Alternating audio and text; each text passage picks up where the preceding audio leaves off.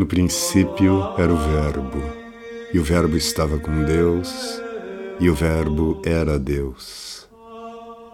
Nele estava a vida, e a vida era a luz dos homens. Sejam todos muito bem-vindos. Estamos começando uma nova live e continuando a ler e comentar o capítulo 43 do livro Caminho de Perfeição de Santa Teresa, que é justamente o terceiro capítulo em que ela vem começou a tratar diretamente da oração. Então, nas duas ou três lives anteriores nós já falamos sobre essa introdução da oração, então não vou repetir isto aqui hoje. E vamos retomar de onde nós paramos ontem, em que Santa Teresa dizia para suas filhas: Saiamos da terra, minhas filhas, que uma mercê como esta, que é o Filho, nosso Senhor Jesus Cristo, já nos autorizar, vamos dizer assim, né? ou nos dar o dom, a graça de, no início já da oração, que ele nos recomenda é chamar a Deus de Pai, né? é a essa graça que ele tá, ela está se referindo. Então, uma mercê como esta, não há por que a tenhamos por tão pouco que, depois de entender quão grande é, permaneçamos na terra. Nós comentávamos no final da live de ontem que Santa Teresa insiste e todos os santos, toda a tradição cristã, mas hoje isso está um pouco esquecido é, na prática mesmo da maioria dos, dos católicos, ao menos.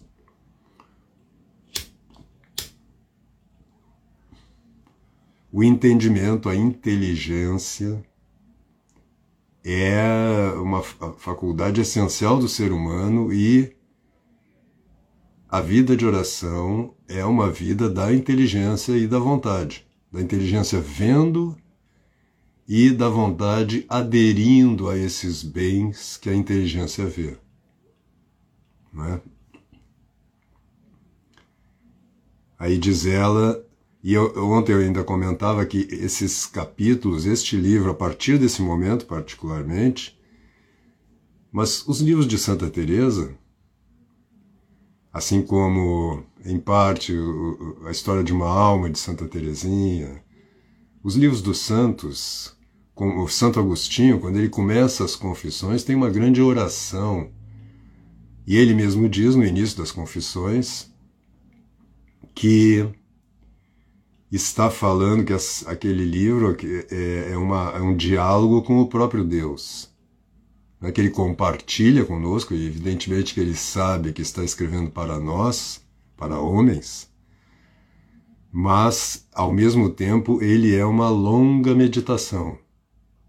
Né? Então Santa Teresa, depois de dizer isso para as filhas, volta-se. Como é, eu dizia, isso aqui é um exemplo de meditação. Ela pensou algo, né? É, ela é, vem pensando com quanta razão entraria a alma em si para poder melhor subir acima de si mesma, etc, etc. Aí ela volta-se para as filhas dela: saiamos da terra, minhas filhas. É? E agora ela volta-se para o próprio Deus. Ó Filho de Deus e Senhor meu, como dás tanto já na primeira palavra, Pai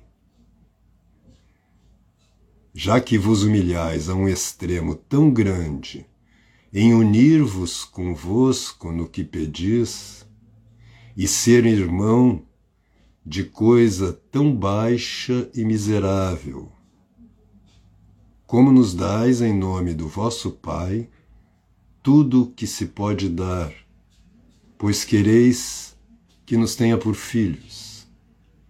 Você vê quatro linhas aqui é, são quatro linhas de uma profundidade teológica. Só que Santa Teresa não está pensando teologia como uma acadêmica, não é? Mas ela está experimentando, né? O, a teologia, né? Logos quer dizer sentido, palavra, verbo, né? Então, ela está experimentando o sentido de Deus e não fazendo um discurso lógico, racional sobre ele. O discurso dela é uma espécie de expressão, tem, tem uma dimensão poética, você vê que tem muitas imagens. E isto, de novo, mostra o que é a meditação mental, a oração mental ou meditação. Não é um estudo lógico, racional sobre um tema. É um debruçar-se da inteligência, utilizando a razão, utilizando as palavras também, para alçar-se acima da razão e acima das palavras. Existencialmente, experimentando essa realidade da qual ela está falando. Ela está falando de fato com Jesus Cristo.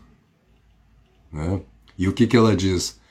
Primeiro, como vós sois generoso e infinitamente misericordioso, por já na primeira palavra da oração que nos dais, que nós chamamos a oração dominical, não porque se reza no domingo, né, mas porque é do Dominus, do Senhor, a oração do Senhor, a oração que o Senhor nos sugeriu, né, nos ordenou de uma certa forma.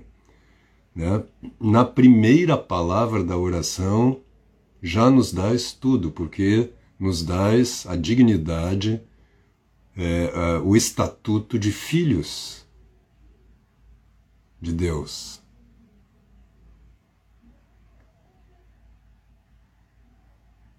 Como nos dais, em nome do vosso Pai, tudo que se pode dar pois quereis que nos tenha por filhos.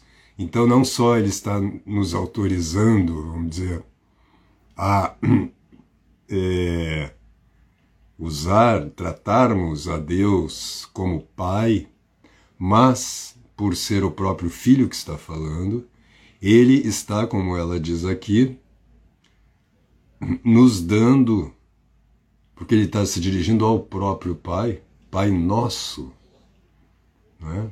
Ele está nos irmanando, ele nos torna seus irmãos. E isto na primeira palavra. Ele já, na sua generosidade infinita, ele já está tudo na primeira palavra, o que diz Santa Teresa. Né?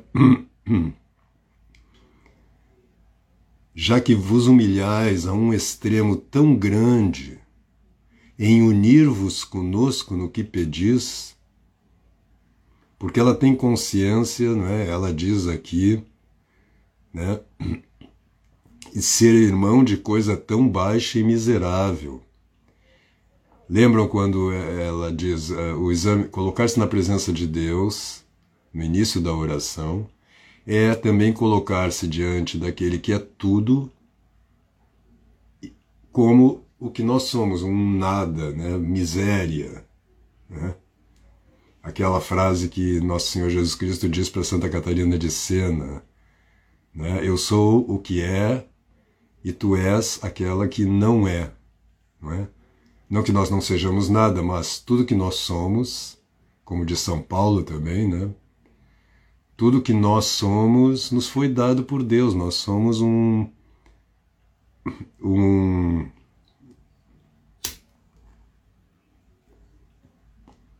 um presente de Deus para si mesmo, não é?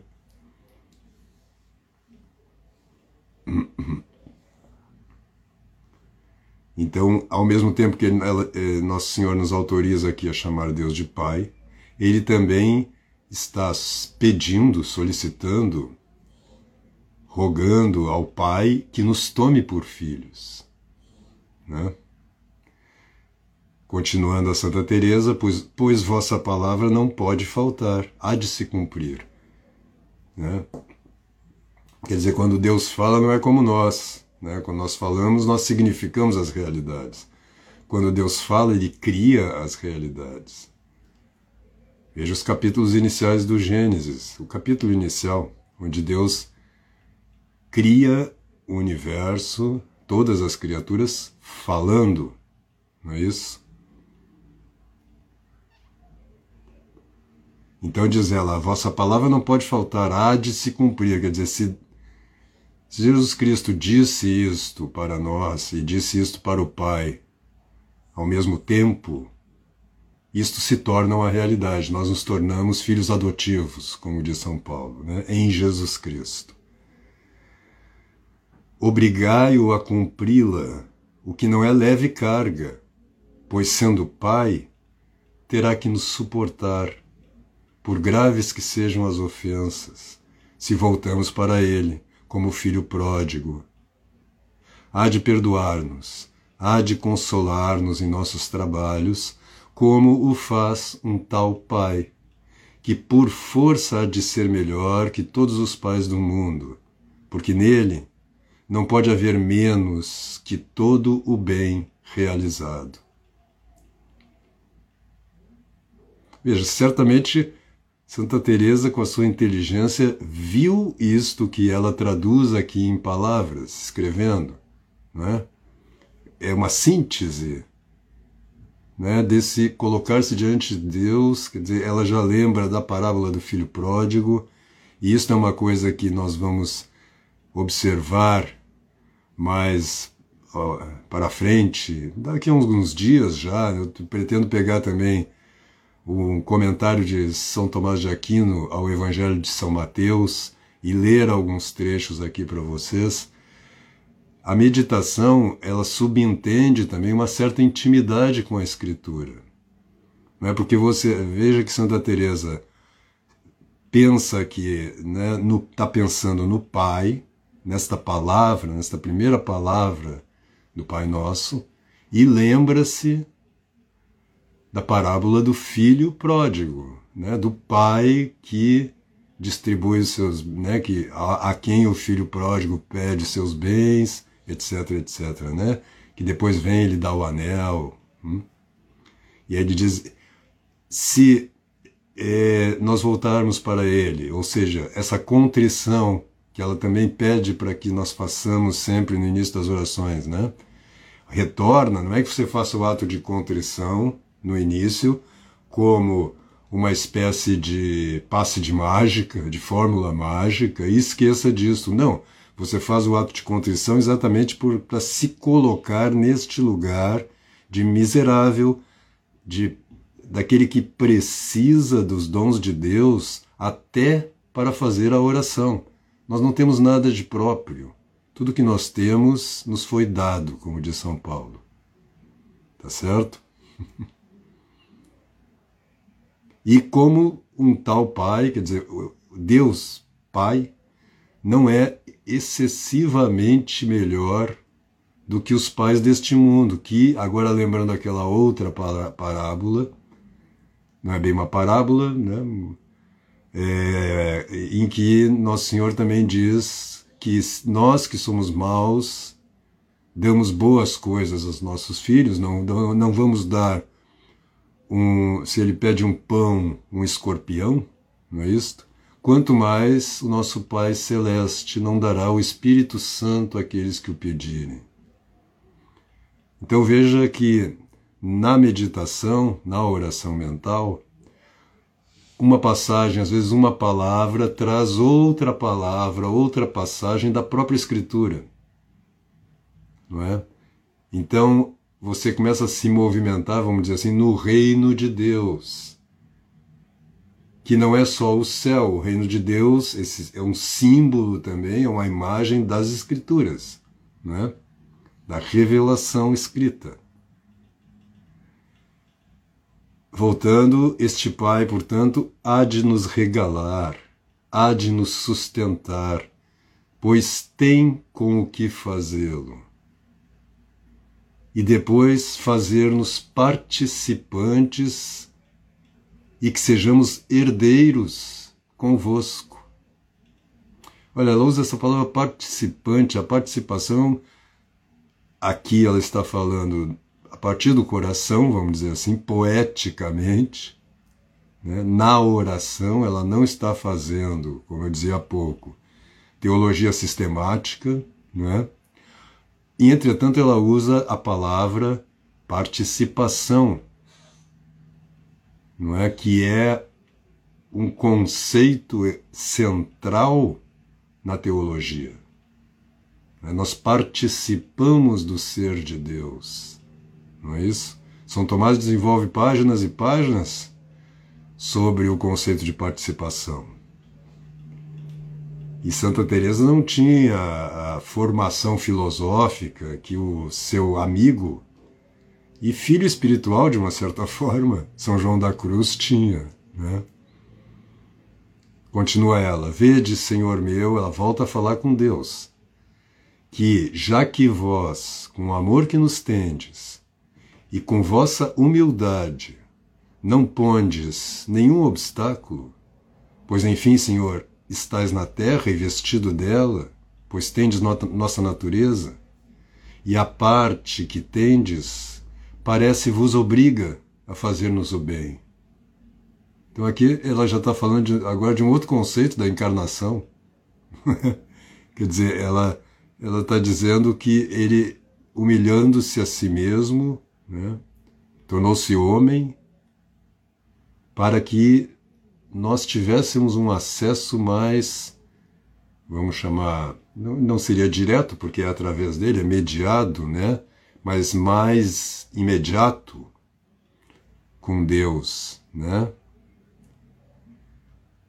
É... Ok, alguém pergunta como desenvolver a fé e saber invocar a providência. Tenho pouca fé.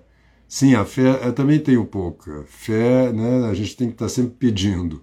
Peça a própria fé, Senhor, me dá a fé. Aquela frase evangélica mesmo. Creia, Senhor, porque você crê. Para fazer um ato de fé, você já tem que ter a fé. Então você tem fé, você tem pouca fé. É, nós temos. Nosso Senhor falava isso para os apóstolos mesmos.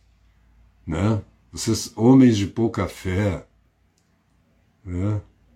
Com São Pedro que vacila na sua fé, andando sobre as águas. É, muita, ele vira-se para os apóstolos e disse: Se vocês tivessem fé como um grão de mostarda, então nossa fé é pequena mesmo. Então, como é que a gente cresce na fé? Pedindo a fé. Peça muitas vezes durante o dia. Pegue essa jaculatória. Senhor, eu creio, mas ajuda a minha falta de fé. Né? No original, em grego, está Senhor, né? eu creio, Senhor, mas ajuda a minha in, é, incredulidade. Creio, Senhor, mas ajuda a minha incredulidade. Aí muitas traduções, e a gente usa normalmente, creio, Senhor, mas aumenta a minha fé. Ou então, vinde Espírito Santo. Pedir o Espírito Santo é a mesma coisa que pedir a fé. A fé é a graça do Espírito Santo. Né? Então, é outra. Faça essas jaculatórias essenciais, essenciais aí. Creio, Senhor, mas ajuda a minha incredulidade. Vinde, Espírito Santo, enche os corações dos vossos fiéis, enchei os corações dos vossos fiéis e acendei neles o fogo do vosso amor. Vinde, Espírito Santo, simplesmente. Faça muitas vezes você vai perceber em poucos dias hum, que cresceu um pouquinhozinho a sua fé, mas a fé, como diz, olha, São Paulo diz isso, né? Que a, é, é, nós crescemos de, da fé para mais fé. Então, o crescimento na fé nesta vida é constante. É? Então, peça a fé, peça muitas vezes. Você vai ver que, é, aliás, nosso Senhor Jesus Cristo, quando diz essa passagem, em que ele diz, né, que é, é aquela parábola do da mulher que bate, né, ou de alguém que bate, não me lembro se é uma mulher, a porta pedindo pão, e o cara se levanta porque a pessoa insistiu muito, Deus quer que a gente insista. insista. Ele quer, porque a insistência, na verdade, é um aumento da nosso, do nosso próprio desejo por Deus. Né? E aí ele comenta ao final dizendo: quanto mais, se vocês que são maus dão boas coisas aos vossos filhos, quanto mais o Pai dará o Espírito Santo a quem lhe pedir. Então, a, existe uma promessa aí no Evangelho, uma promessa de Nosso Senhor Jesus Cristo, que, portanto, como ela, Santa Teresa mesma diz, não não pode faltar, que toda vez que nós pedimos a fé para Deus de coração, com, de coração quer dizer assim, não é assim, uma, já na terceira morada, não. Peça assim com, com fé, com um pouquinhozinho assim de fé que você tem. Senhor, dai-me a fé, ou dai-me o Espírito Santo, ele te dá mais um pouquinho de fé. E aí a gente vai crescendo. Frank está perguntando qual é o livro de São Tomás, onde contém o comentário de Mateus. Não, o livro é o comentário. Comentário ao Evangelho de São Mateus. Não existe traduzido em português. Eu tenho uma tradução em francês. Ele tem um comentário a São Mateus e tem um comentário a São João também, que na verdade são anotações, são aulas, são aulas que ele deu e foram anotados, foram registrados. Não foi um livro que ele redigiu diretamente. Bom, chegamos, passamos até o nosso tempo já um pouco hoje. Eu delimitei 20 minutos para essas lives diárias para não sobrecarregá-los aqui, já que são várias, são todo dia, e elas são como que breves meditações que nós fazemos diariamente. Então, muito obrigado por hoje. Meditem sobre isto, retornem a esse tema, peçam a fé, que Deus vai atendê-los, porque Ele prometeu, não sou eu que estou garantindo isso, não, Ele garantiu isso. E nos encontramos amanhã novamente às sete horas da noite.